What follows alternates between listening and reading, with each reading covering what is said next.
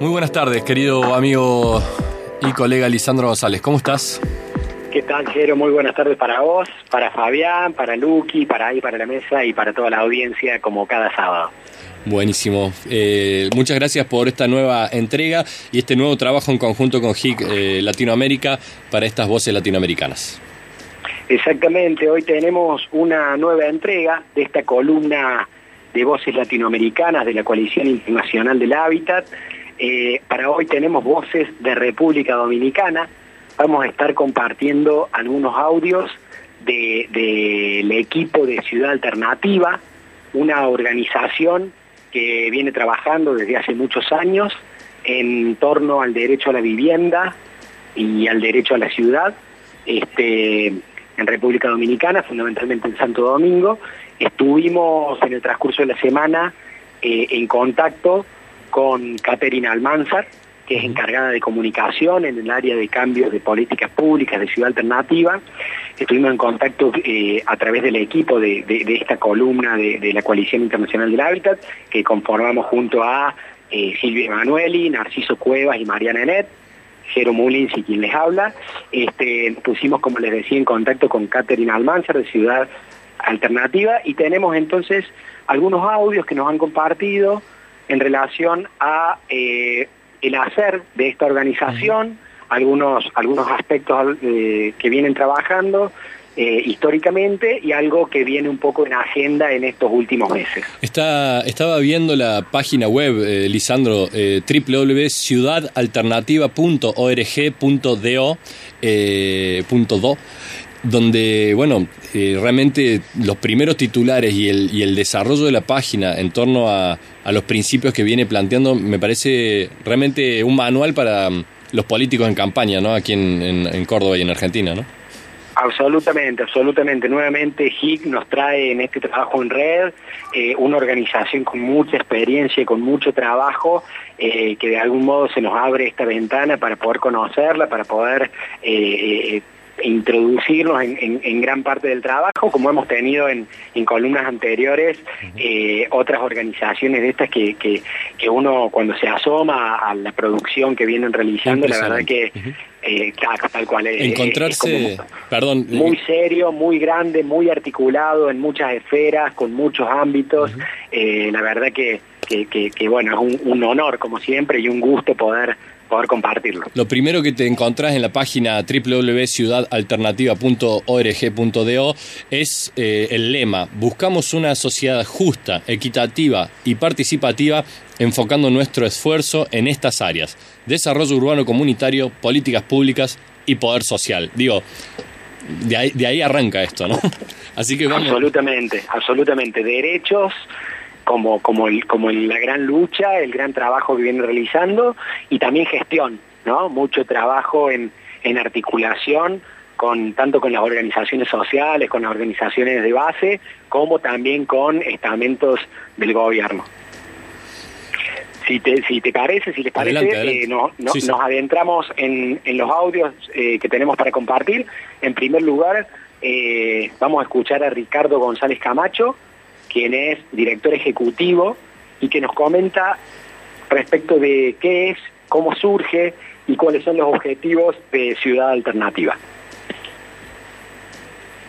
Ciudad Alternativa es una institución creada por el Comité para la Defensa de los Derechos Barriales, COPADEVA, y el Centro Dominicano de Investigaciones y Asesorías Legales, CEDAIL. En el año de 1989 surge la necesidad de crear un equipo técnico que pudiera acompañar a los movimientos sociales en lucha por, el por la defensa del territorio, el hábitat y la vivienda. Así surge Ciudad Alternativa como un equipo de profesionales que acompañan a los dirigentes comunitarios y sociales en sus luchas y en la construcción de propuestas alternativas a la que el Estado estaba presentando en ese momento. Tiene por misión aportar a la construcción de una sociedad justa, equitativa, participativa y democrática, basada en el cumplimiento del derecho a la ciudad, en un hábitat saludable y una vivienda sostenible y segura, como garantía para la vida digna de la población. En esta misión, Ciudad Alternativa ha caminado junto a las organizaciones comunitarias en la elaboración de propuestas y en proyectos pilotos para demostrarle al Estado dominicano que es posible el mejoramiento de manera participativa, donde la gente se involucre en su propio desarrollo, en el crecimiento tanto humano como físico y de saneamiento de su comunidad.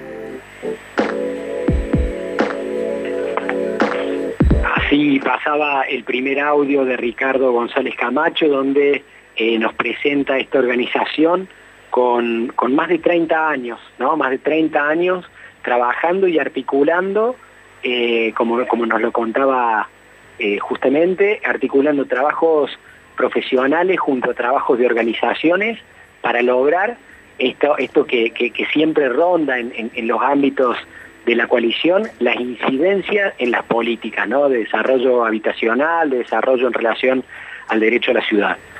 Tenemos en el siguiente audio nuevamente la palabra de Ricardo González Camacho, que nos amplía información respecto de algunas acciones y proyectos en los que vienen trabajando la organización eh, a lo largo de todos estos años y también eh, nos cuenta un poco respecto de las problemáticas que abordan junto a las organizaciones. Ciudad Alternativa, por ende, procura que podamos transformar las estructuras sociales para una vida digna. Y en ese sentido se involucra en un conjunto de temas que contribuyen a esa mejoría de la calidad de vida con el saneamiento ambiental en las comunidades, buscando garantizar una salud preventiva en la limpieza de las cañadas, en la eliminación de los microvertederos, en la mejoría del sistema de recogida de desechos sólidos, en la arbolización de los territorios, en garantizar que las zonas más vulnerables tengan eh, facilidad de acceso peatonal, de acceso vial, eh, mejorar las redes de agua potable, las redes eléctricas en las comunidades donde estamos presentes. Para eso, nosotros siempre buscamos la concertación social con las instituciones del Estado y desarrollamos proyectos como efectos demostrativos de que los barrios pueden ser mejorados. Y en ese sentido hemos desarrollado en estos 33 años de lucha cientos de proyectos de diversas índoles, como le he señalado mejoramiento de construcción de infraestructura urbana, de vivienda, de servicios básicos, de construcción de escuelas, entre otros.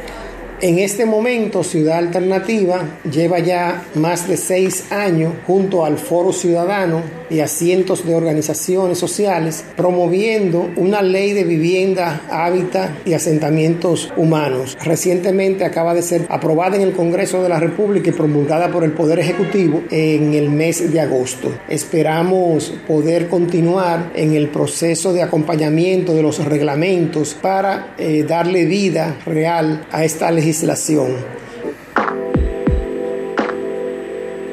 Nuevamente recordaba eh, la columna de, hace, hace algunas semanas atrás, eh, en donde teníamos a otra organización, la Unión Nacional de Moradía Popular de Brasil, en donde, eh, bueno, cómo estas organizaciones que pugnan y luchan junto a las organizaciones sociales por el, derecho a la ciudad, por el hábitat, por el derecho a la ciudad que también es, la calidad de vida y cómo vienen trabajando justamente en, la incidencia a través de la aprobación de leyes, ¿no? Entonces, muchos aspectos eh, abordados en, la integralidad del hábitat y, algunas leyes que van pudiendo eh, de algún modo lograrse eh, aprobar y, también trabajar en que en, el cómo de cada una de esas leyes después se implementa. Me, resuena esto que, nombraba recién eh, respecto del saneamiento de las cañadas, justo cuando veníamos hablando con, Mari Combet y Daniel Moreno Flores de, las quebradas en Quito, Ecuador, y el saneamiento de estos espacios que, muchas veces se van contaminando por los desagües eh, y que son una problemática del hábitat en distintas regiones del territorio americano, ¿no? Parece que, eh, que estuviéramos eh, digamos, hilvanados por ahí por problemáticas comunes y que a través de esta red eh, del HIC también poder compartirlas y poder encontrarse en, soluciones, eh, bueno, es algo que, que merece, merece la pena divulgar y merece la pena prestar atención a esos saneamientos, digamos, de, de, los propios barrios, de los propios barrios de la ciudad de Córdoba, de los propios barrios de las periferias de, de las Sierras Chicas, que también tienen allí un trabajo para, para dedicarle, ¿no? Absolutamente, y nuevamente, como bien decir, resaltar la, instancia del trabajo en red, estas problemáticas que, suelen ser eh, de algún modo similares y en donde hay una cantidad de trabajo en cada una de estas organizaciones tan fuerte, tan grande, tan importante, que también eh, de algún modo eh, aporta y, justifica, ¿no? Justifica en gran medida esta articulación. Recordamos ahí a la audiencia que estamos en la columna de voces latinoamericanas de la Coalición Internacional del Hábitat, escuchando a miembros de eh, la organización Ciudad Alternativa de República Dominicana. Tenemos algunos audios más para compartir.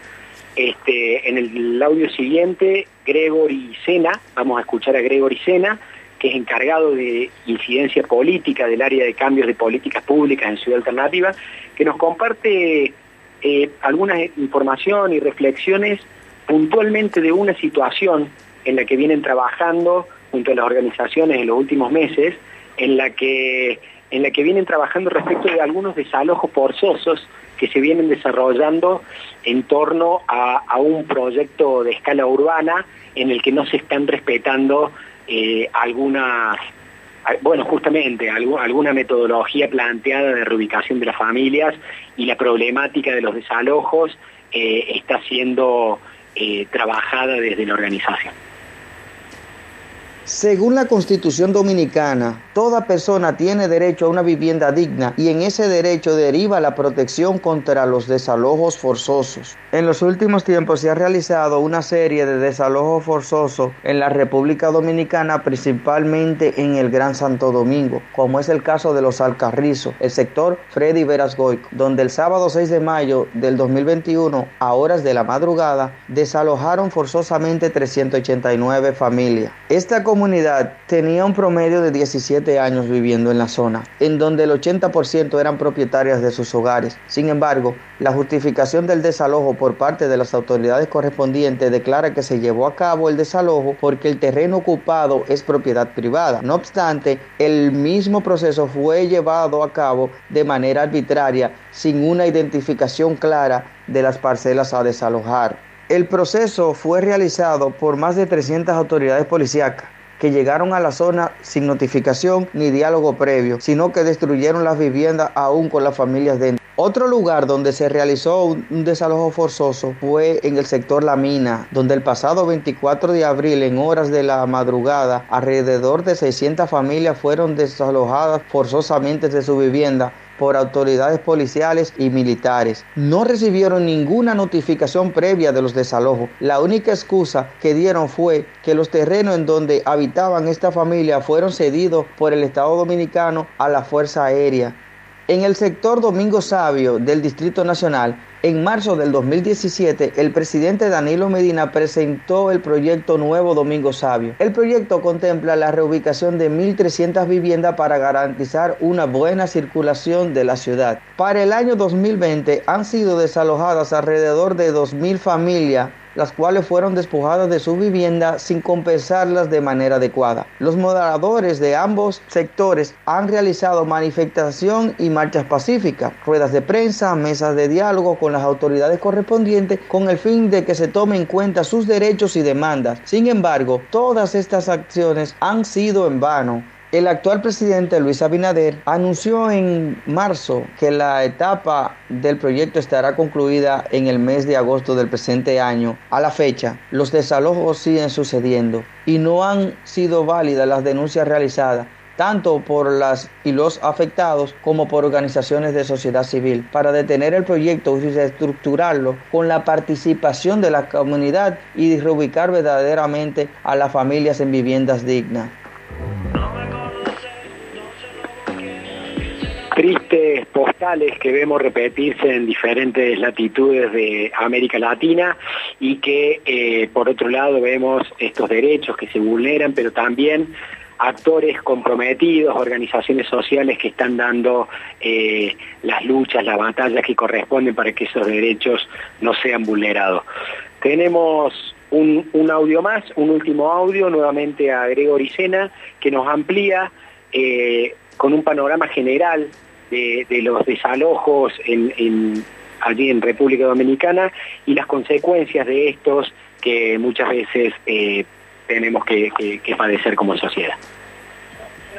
El derecho a la ciudad en República Dominicana se ve diariamente comprometido por políticas públicas que ignoran la segmentación social existente y cuyas acciones forzosas ratifican un desalojo no se trata exclusivamente de la propiedad o de la vivienda, sino del efecto sobre las personas, familias, comunidades. Se debe tomar en consideración la pérdida de sus medios de vida, sus zonas de seguridad, raíces, legado y arraigo, porque desalojar significa destruir vidas. Según la publicación realizada por Ciudad Alternativa en el año 2018 titulada Diagnóstico sobre conflictos sectoriales en Boca Chica, las expulsiones forzosas son una práctica común en el país. Los desalojos forzosos suelen llevar a las personas a la pobreza extrema y por lo tanto constituyen un riesgo para el propio derecho a la vida.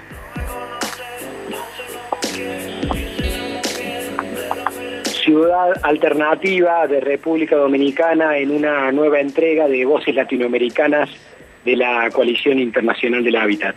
Como decía Jero, lo recordamos una vez más, pueden encontrar y ampliar información en www.ciudadalternativa.org.do, eh, una organización que trabaja y lucha junto a otras agrupaciones y actores sociales por una sociedad más justa, equitativa y participativa. Lisandro González, muchísimas gracias por esta nueva entrega. Eh, un abrazo muy grande a todo el equipo de producción de esta columna y bueno, vernos reflejados y reflejadas en las problemáticas, pero también en buscar soluciones y trabajos concretos para el hábitat latinoamericano eh, es un gran espacio de divulgación. Así que muchísimas gracias nuevamente y saludos a todos los amigos y amigas de HIC América Latina. Bueno, abrazos para todos, allí la mesa y toda la querida audiencia. Seguimos escuchando Arquitectos al Aire y será hasta la próxima.